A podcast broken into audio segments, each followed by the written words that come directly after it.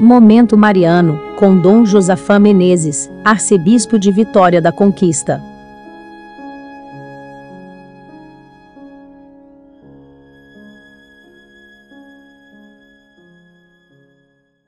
A serpente era o mais astuto de todos os animais dos campos que o Senhor tinha feito.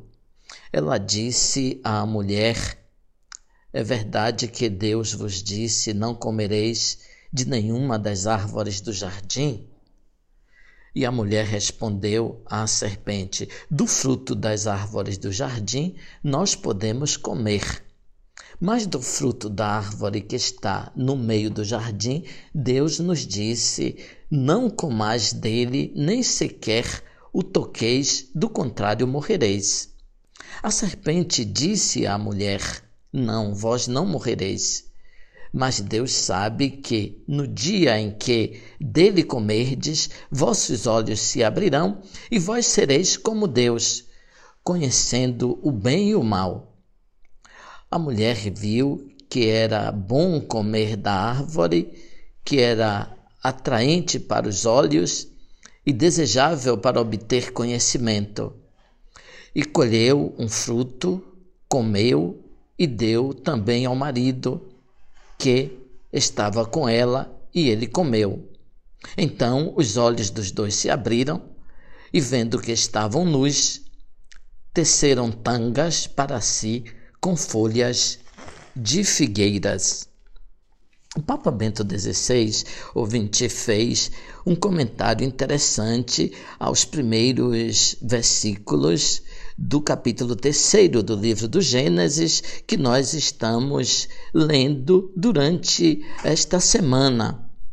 O comentário é o seguinte: as páginas do livro do Gênesis, disse então o Papa Emérito, não descrevem somente a mentalidade de Adão e Eva, o casal do início nós também pensamos que um pouco de liberdade em relação a Deus seja, no fundo, um bem, talvez seja necessário. Que junto de Deus nós não seremos felizes, que Deus tira a nossa grandeza, que compete conosco. Também nós temos a tentação de duvidar de Deus, de duvidar de suas intenções e de criarmos uma imagem falsa de Deus. Deus é ciumento, é invejoso, que Deus não gosta do nosso bem, que Deus não deseja a nossa felicidade e sim o nosso mal. Quando raciocinamos assim, continua o Papa, estamos expostos a todo tipo de tentação a primeira é de nos colocar no centro de tudo, de buscar o nosso bem e não o bem comum, o bem de todos, o bem maior.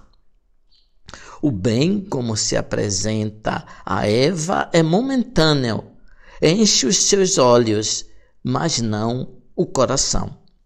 No Evangelho de hoje, capítulo 7 de Marcos, Jesus diz, então, curando um surdo mudo, abre-te é o convite que ele faz também para nós.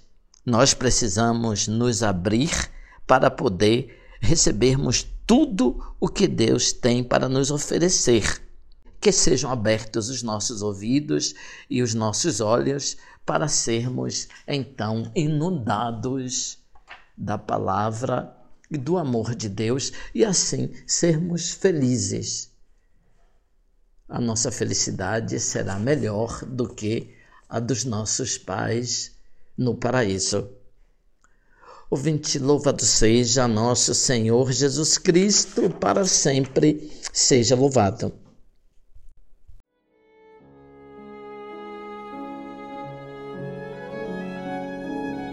Você acabou de ouvir Momento Mariano, com Dom Josafá Menezes, arcebispo de Vitória da Conquista.